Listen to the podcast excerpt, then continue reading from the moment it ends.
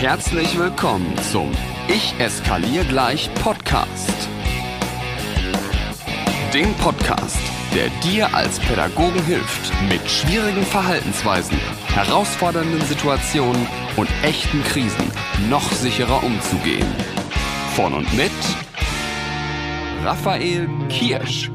Wenn doch nur alles so leicht wäre wie das Lösen von Konflikten mit Kindern, Jugendlichen und Eltern, die mit ihren herausfordernden Verhaltensweisen einfach manchmal bei dir anecken. Ich hoffe inständig, dass ich mit diesem kleinen Podcast, der es ja auch immer noch ist und was auch vollkommen in Ordnung ist, einen kleinen Beitrag dazu leisten kann, dass dein pädagogischer Alltag ein klein wenig leichter wird, weil ich dir vielleicht, naja, neue Perspektiven eröffnen kann, dir ein paar Strategien mitgebe, die aus meiner Praxis kommen. Das soll auch alles gut funktionieren. Heute habe ich mir gedacht, zeige ich dir mal die Dinge, die nicht so gut funktionieren. Ich möchte dir in dieser Folge die größten Fallstricke aufzeigen, in die man so tappen kann, wenn es um Konflikte geht, wenn sich zwei Kinder streiten, wenn eine wütende Mama auf dich zukommt, egal was. Es gibt so Dinge, die sind, naja, ich nenne es mal nicht ganz förderlich für den Klärungsprozess oder für die Deeskalation. Ich habe dir so ein paar Punkte mitgebracht. Ich guck mal, wie weit ich heute komme, ob ich vielleicht noch eine zweite Folge anschließe. Ich weiß es nicht genau. Aber jetzt erstmal, here we go. Fallstrick Nummer eins. Das sind sogenannte Widerstandsworte. Widerstandsworte, was ist das denn jetzt schon wieder?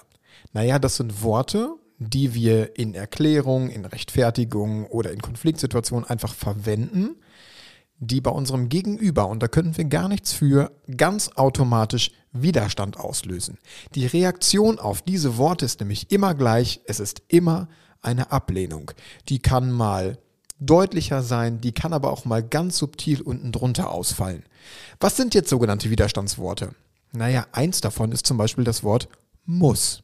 Zum Beispiel das muss jetzt aber mal klappen, du musst die Hausaufgaben machen, das muss jetzt aber hier mal so richtig funktionieren, du musst dein Zimmer aufräumen oder bei Kolleginnen und Kollegen, das müssen wir jetzt ganz dringend mal umsetzen. Wenn du als Schulleitung oder als Kita-Leitung in einer Runde sitzt und du möchtest, dass dein Kollegium etwas macht, etwas umsetzt, dann sag bitte niemals, wir müssen das jetzt machen.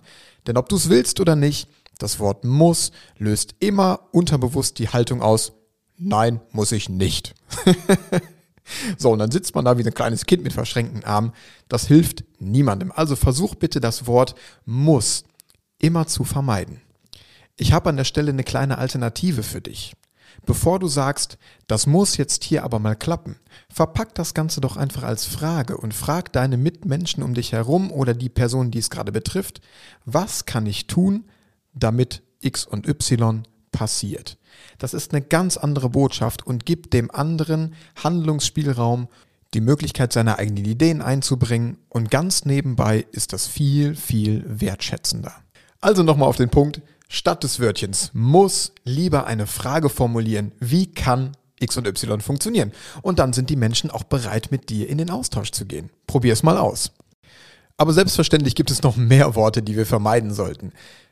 Zum Beispiel die Worte nie und immer. Ich mache dir mal ein kleines Beispiel und wahrscheinlich wirst du jetzt denken, ah ja, das rutscht mir auch ab und zu raus. Wenn man zum Beispiel im Elterngespräch sitzt und über ein Kind redet, dann passieren manchmal so Worte oder so Sätze wie, es ist immer ihr Kind, was den Streit anfängt. Oder nie hat ihr Kind die Hausaufgaben dabei. Immer streitet ihr euch auf dem Schulhof. Oder es ist immer, wenn ihr beide zusammensitzt, dann. Nie kannst du mal still sitzen. Ich, ich glaube, du erkennst das Muster. Immer und nie sind Worte, denen du einfach nichts entgegensetzen kannst, außer eine Rechtfertigung. Denn auf immer und nie kannst du maximal sagen, nein, das stimmt nicht. Und damit ist einfach die Chance für jede wertvolle Diskussion, für jedes Klären sofort im Keim erstickt. Also vermeide bis jetzt schon mal muss, immer und nie. Und aus der Kategorie Worte, die wir vermeiden sollten, habe ich noch ein weiteres für dich. Neben muss, immer und nie solltest du auf jeden Fall das Wort aber vermeiden. Aber ist nämlich so ein Wort, das all das, was vorher gesagt wurde, sofort zunichte macht. Kleines Beispiel gefällig? Hier kommt es. Ihr seid mit Abstand, mit ganz großem Abstand, die besten Podcast-Hörer der ganzen Welt. Und ihr seid die besten Pädagoginnen und Pädagogen auf der ganzen Welt. Aber alles, was nach dem Aber kommt, ist die wichtige Botschaft. Alles, was davor kommt, ist sofort schlagartig unwichtig. Vielleicht kennst du ja den Ausspruch, alles nach dem Aber ist Gelaber. Also lass bitte das Aber weg. Wenn du einen Satz hast, bei dem du das Gefühl hast, ich muss hier aber so ein bisschen relativieren oder ich möchte noch mal eine andere Idee mit reinbringen, ich persönlich verwende statt des Wortes aber viel lieber die Formulierung und gleichzeitig. Auch hier habe ich ein kleines Beispiel für dich. Stell dir einfach mal vor, ein Kind hat eine von dir gestellte Aufgabe erledigt. Nur der Lösungsweg, der war nicht so optimal oder er hat sich Methoden bedient, die vielleicht so ein bisschen in Richtung Schummeln gehen. Also vielleicht einen Taschenrechner bei einer Matheaufgabe verwendet oder, oder, oder. Ist ja auch ganz egal. Und du sagst, du, die Aufgabe hast du total gut gemacht, aber der Lösungsweg, der ging gar nicht. Du hast ja einen Taschenrechner verwendet, das müssen wir anders machen. Dann war da erstens ein Aber drin, zweitens ein Muss und beides sorgt dafür, dass erstens durch das Aber alles das an Lob relativiert, was du vorher gesagt hast und durch das Muss kam es auch noch wahrscheinlich zu einer Abwehrhaltung. Wie könnte das Ganze jetzt mit einem und gleichzeitig aussehen statt eines Abers? Du könntest zum Beispiel sagen, hey, diese Lösung, die du da gefunden hast, die ist total gut und das hast du großartig gemacht und gleichzeitig könnten wir mal überlegen, ob du nicht über einen anderen Lösungsweg zum gleichen Ergebnis kommen könntest. Noch ein zweites Beispiel gefällig. Stell dir mal vor, deine Chefin, dein Chef, Schulleitung, Kindergartenleitung kommt zu dir und sagt, wir müssen aufgrund des Krankenstandes, den wir gerade haben, die Arbeit in der kommenden Woche so und so verteilen. Und du hast schon das Gefühl, ah, das ist nicht optimal, ich hätte da eine andere Lösung, weil ich genau weiß, dass Kollegin A und B da und da besser aufgeteilt werden. Dann könntest du natürlich sagen, ja, aber so funktioniert das nicht, das müssen wir anders machen. Du könntest aber auch gleichzeitig sagen, wenn jemand sagt, aufgrund des Krankenstandes müssen wir die Arbeit so und so verteilen. Ja, das finde ich eine gute Idee und gleichzeitig könnten wir mal überlegen, ob es nicht so und so sinnvoller wäre.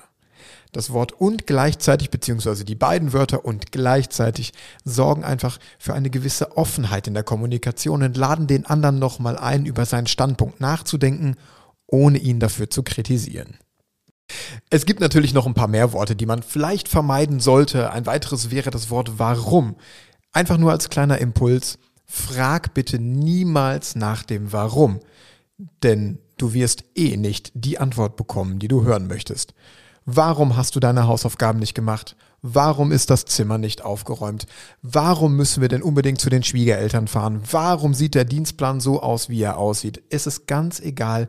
Du bekommst auf Warum-Fragen niemals die Antwort, die du wirklich hören möchtest, denn dein Gegenüber wird sich versuchen, einfach wieder rauszuwinden aus der ganzen Sache, denn auch warum ist ein Wort, was automatisch dein Gegenüber in die Rechtfertigung bringt.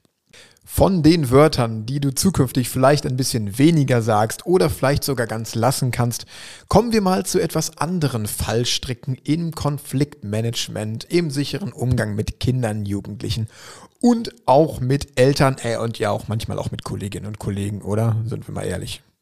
Fallstrick Nummer zwei ist das Ding mit der Mücke und dem Elefanten. Wir neigen dazu, aus kleinen Situationen, die ganz einfach zu handeln wären, ein Riesending zu machen. Das ist so ein Pädagogending. Wir lassen uns viel zu oft in eigentlich klaren Situationen auf Diskussionen ein, gehen in so Rechtfertigungsspiralen oder erklären sogar nochmal den Sinn einer Regel im Konfliktmoment. Aber fangen wir mal ganz vorne an. Wo lasse ich mich manchmal aus Versehen in Diskussionen verwickeln und wo komme ich in so Rechtfertigungsspiralen? Eine Situation, die in meinen Seminaren relativ häufig auftritt, ist die mit der Trinkflasche auf dem Tisch. Ja, zugegeben, das ist jetzt so eine Grundschulproblematik, aber ich denke, dass du als Erzieherin und als Erzieher, wenn du gerade zuhörst, bestimmt trotzdem mitdenken kannst. Da sagt die Lehrerin zu einem Schüler, jetzt nimm bitte mal die Trinkflasche vom Tisch. Und der Schüler sagt, nö, bei Frau Müller dürfen wir das auch. Oder, mm, nur Sie sind so gemein. Oder ich habe doch jetzt gerade voll Durst. Viel zu häufig erlebe ich es, dass Pädagoginnen und Pädagogen dann auf diese Diskussion einsteigen und antworten sowas wie, äh, naja, ich bin aber nicht die Frau Müller, hier in meinem Unterricht gelten die und die Regeln, äh, da muss ich mal mit der Kollegin reden. Oder, naja, mir ist egal, ob du jetzt gerade Durst hattest, du hattest doch gerade Pause, da hättest du die Pause besser nutzen müssen. Das hat auch nichts mit gemein zu tun. Es gibt einfach Regeln, die eingehalten werden müssen. Und wir alle haben uns doch mal auf diese Regeln geeinigt. Und du hast sie auch unterschrieben und so weiter. Und man kommt dann in so, eine, in so einen Erzählfluss. Und am Ende des Tages ist es unklar, ob die Trinkflasche jetzt wirklich vom Tisch verschwindet oder auch nicht.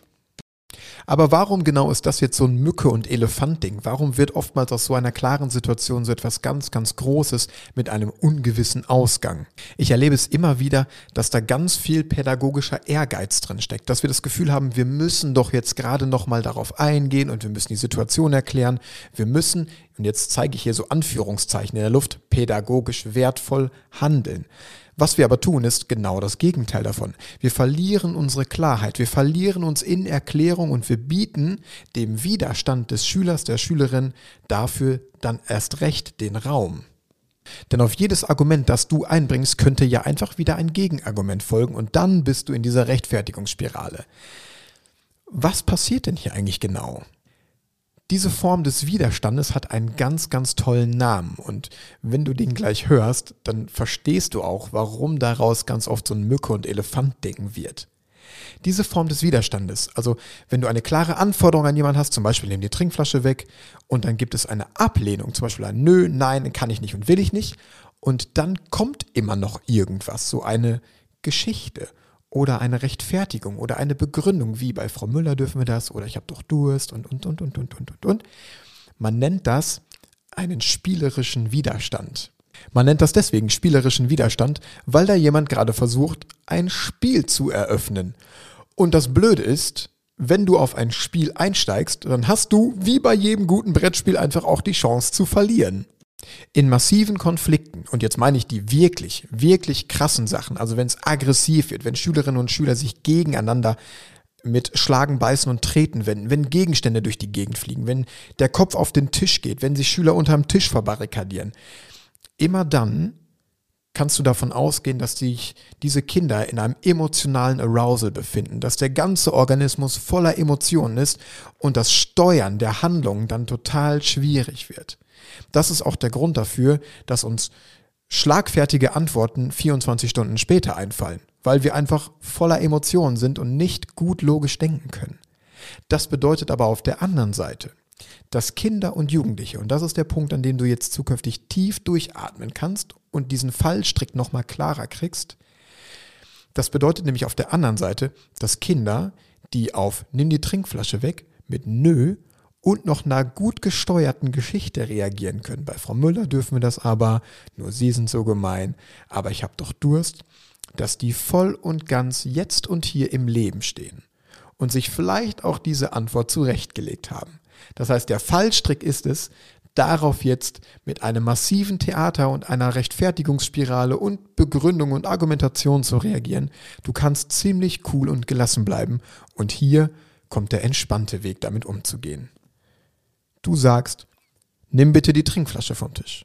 Schülerinnen und Schüler antworten, nö, äh, nur Sie sind so gemein, bei Frau Müller dürfen wir doch. Und deine Antwort wird zukünftig sein, ja okay, verstehe, dass dich das ärgert. Und jetzt kommt der Zaubersatz, mach's trotzdem. Ja, aber dann, und wieder kommt ein, du, ich habe das verstanden, mach's trotzdem. Und wenn die Schülerinnen und Schüler dann versuchen, nochmal nachzulegen, dann kannst du die endlos Schallplatte auflegen mit einem Du, ich weiß, mach's trotzdem. Jetzt. Bitte, mach's trotzdem. Ich verspreche dir, du musst gar nicht so viel Energie an den Tag legen, wie du jetzt glaubst. Und es wird auch nicht so lange dauern, wie du denkst. Also, hab so ein bisschen diesen Fallstrick im Auge Mach nicht aus jeder Mücke einen Elefanten und denk an den spielerischen Widerstand, wenn Kinder und Jugendliche nach dem Nein, nach dem Nö, nach dem Will ich nicht, nach dem Kann ich nicht, dir einfach noch eine kleine Geschichte präsentieren. Dann weißt du nämlich ab sofort, okay, da will also jemand mit mir spielen und du darfst ganz gelassen bleiben, weil es dabei niemals um dich geht, sondern es geht nur darum, dass diese Regel jetzt gerade unbequem ist. Zwei weitere kleine Fallstricke habe ich noch für dich wenn du danach mehr wissen möchtest, dann lade ich dich natürlich ganz herzlich zu meinem kostenlosen Pädagoginnen-Sprechtag ein. Der findet einmal im Monat statt. Da kannst du dich ganz einfach über raphaelkirsch.com ganz kostenfrei anmelden, ohne Haken, ohne Schnörkel. Einfach zum Zoom-Meeting dabei sein, deine größte Herausforderung mitbringen und mit 10, 12 anderen Pädagoginnen und Pädagogen und mir an einer ganz konkreten Lösung für deinen schwierigen Fall gerade arbeiten. Aber jetzt kriegst du erstmal noch die anderen zwei Fallstricke präsentiert. Fallstrick Nummer drei im Konfliktmanagement, in der Konfliktbearbeitung ist die sogenannte negative Verhaltensaufforderung. Ist dir schon tausendmal passiert? Ist mir schon tausendmal passiert? Ich kenne keine Pädagogin und keinen Pädagogen da draußen, dem das nicht auch schon tausendmal passiert ist. Und trotzdem macht es einfach Sinn, das nochmal kurz und kompakt klarzukriegen, was damit gemeint ist.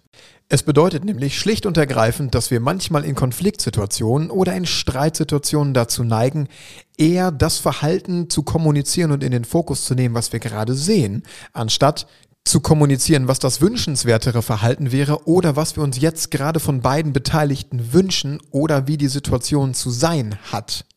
Kurzes Beispiel. Stell dir vor, zwei Kinder streiten sich in deiner Kita oder auf dem Schulhof. Bei einer negativen Verhaltensaufforderung würden wir jetzt da reingehen und sagen, ihr sollt euch doch nicht schlagen. Hier wird nicht geärgert. Du sollst das nicht wegnehmen, du sollst das nicht, du sollst hier nicht, du sollst da nicht und so weiter und so weiter. Toll. Jetzt wissen alle, was sie nicht tun sollen. Viel klüger und viel souveräner ist es doch, wenn du in so eine Situation reingehst und den Beteiligten an die Hand gibst, was sie jetzt tun sollen, anstatt ihnen an den Kopf zu werfen, was sie nicht tun sollen. Denn was sie nicht tun sollen, das kriegen sie in der Situation eh gerade nicht geändert. Wenn sich also zwei Kinder schlagen, dann geh dazwischen und sagst, du gehst bitte in die Ecke, du gehst bitte in die Ecke. Du kommunizierst also den wünschenswerten Zustand, anstatt zu sagen, ihr sollt euch hier nicht schlagen.